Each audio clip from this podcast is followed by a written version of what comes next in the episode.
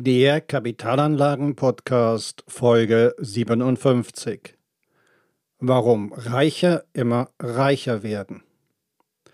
Reiche werden immer reicher, weil sie die Chancen der Kapitalmärkte nutzen. Dabei kann jeder von den globalen Märkten profitieren, auch bei kleinem Geldbeutel. Wie das funktioniert, dazu im folgenden Podcast. Herzlich willkommen zum Podcast für Unternehmer und Unternehmen, die clever, chancenreich und nachhaltig investieren möchten. Viele Geldanlagen sind Wetten. Was der eine gewinnt, verliert der andere. Das aber ist nur ein Spiel, ein Spiel, welches nicht zu einem nachhaltigen Vermögen führt. Denn eine nachhaltige Geldvermehrung ist keine Wette. Die nachhaltige Form der Geldvermehrung ergibt sich aus dem, wie unsere kapitalistische Wirtschaft funktioniert. Und daher sind auch Beteiligungen an der Wirtschaft durch Aktien eine sehr gute Geldanlage. Aber Aktien gehören weltweit gestreut, aus Gründen der Stabilität. Nimmt man nur noch eine Investitionsreserve dazu, können sogar Ausfallrisiken vermieden werden. Was machen aber die meisten Menschen falsch? Sie machen Folgendes. Je schlechter die Lage am Aktienmarkt, umso niedriger die Aktienquote. Nun, psychologisch ist das verständlich.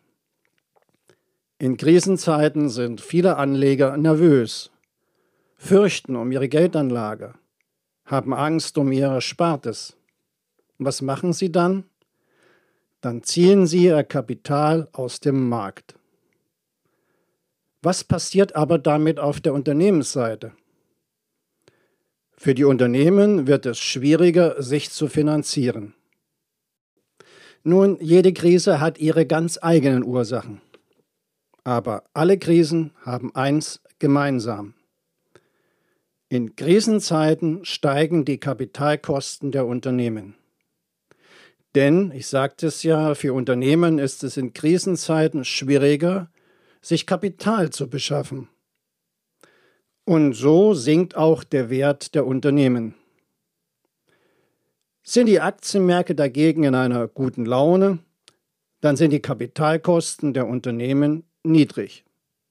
Und in guten Zeiten ist es dann für die Unternehmen einfach, Kapital zu bekommen. Der Wert der Unternehmen steigt. Von daher ist Kaufen in Krisenzeiten eine gute Vorgehensweise. Eine antizyklische Vorgehensweise, die die erwartete Rendite erhöht. Und die Folge? Krisen gefährden nicht mehr das langfristige Anlageziel. Was jedoch weitestgehend vermieden werden muss, sind Ausfallrisiken. Wie kann man diese Ausfallrisiken aber vermeiden? Nun, durch eine sehr, sehr breite Streuung. Am besten in zahlreiche Märkte weltweit. Denn auf der Welt werden immer Bedürfnisse der Menschen befriedigt. Somit wird immer durch Unternehmen Geld verdient auch in Krisenzeiten. Man muss nur langfristig denken. Um aber in Krisenzeiten zu kaufen, braucht man eine Investitionsreserve. Und diese Investitionsreserve schafft man sich in normalen Marktphasen.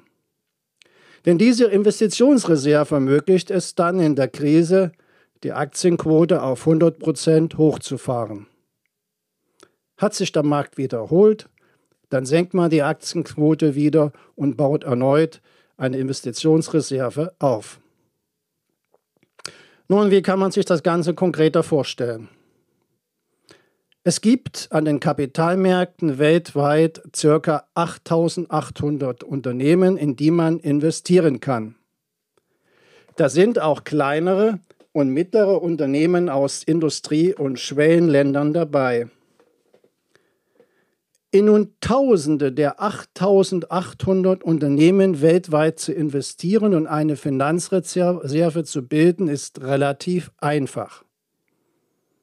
Wie das geht? Nun, wenn man nicht alle Aktien einzeln kaufen will, ermöglichen dies sogenannte ETFs. ETFs, das ist die Abkürzung für Exchange Traded Funds. Auf Deutsch börsengehandelte Fonds und diese ETFs bilden ganze Indizes nach, beispielsweise den DAX oder den Weltindex und so weiter. Es ist sogar möglich, in mehr als ca. 8000 der weltweiten Unternehmen in seinem Depot zu investieren, zusammen mit einer Finanzreserve und das Ganze sich durch Profis managen zu lassen.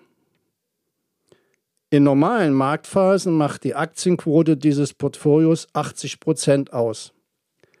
Die restlichen 20 Prozent sind dann die Finanzreserve. Kommt jetzt eine Krise, dann wird die Aktienquote auf bis zu 100 Prozent aus der Investitionsreserve aufgestockt. Ist die Krise vorbei, wird wieder eine Finanzreserve von 20 Prozent gebildet. Diese professionelles Vorgehen ist handlungssicher. Dabei muss man nämlich auch keine Krise vorhersehen. Es reicht, wenn man feststellt, wann eine Krise da ist. Und das ist einfach. Dafür muss man nur die Höhe des Einbruchs am Aktienmarkt beobachten. Ich muss allerdings davor warnen. Das alles ist nichts für Menschen, die schnell reich werden wollen. Eine attraktive Geldanlage über ETFs weltweit ist eine langfristige Veranstaltung. Vermögensbildung und Vermögensbewahrung ist also eher langweilig. Allerdings mit einer Verdoppelung seines Vermögens aber kann man dabei in 10 bis 12 Jahren rechnen. Ein weiterer wichtiger Punkt bei der Geldanlage sind die Steuern auf die Erträge. Befinden sich die ETFs und die Finanzreserve innerhalb eines Versicherungsmantels, fallen auf Jahrzehnte keine Steuern auf Gewinne an, solange diese in dem Versicherungsmantel verbleiben. Und auch bei einem Wechsel von ETFs und dem damit verbundenen Verkaufs fällt in einem Versicherungsmantel keine Einkommenssteuer auf Gewinne an.